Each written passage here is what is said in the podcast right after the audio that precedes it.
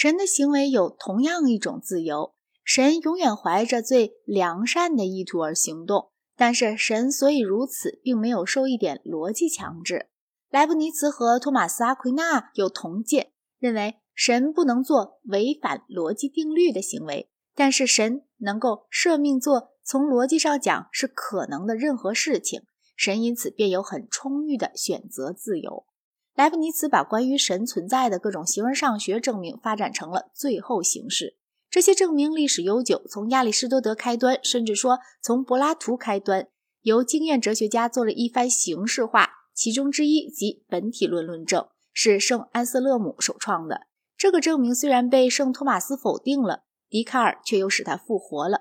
莱布尼茨的逻辑技能高强无比，他把神存在的论证叙述的比向来更胜一筹。我所以在讲他的时候要探讨这些论证，理由也就在于此。在细考究这些论证之前，我们先宜知道，现代的神学家已经不再信赖他们了。中世纪神学原是希腊材质的衍生物。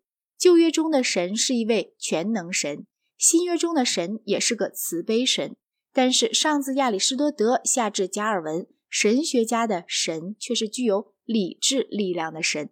它的存在解决了某些哑谜，否则在对宇宙的理解方面。这些哑谜会造成种种议论上的困难。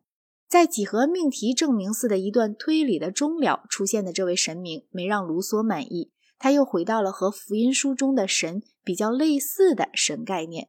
大体说，近代的神学家，特别那些奉新教的神学家们，在这点上追随了卢梭。哲学家一向比较保守，尽管康德声称他已经把属于形而上学一类的神存在论证一举彻底摧毁了。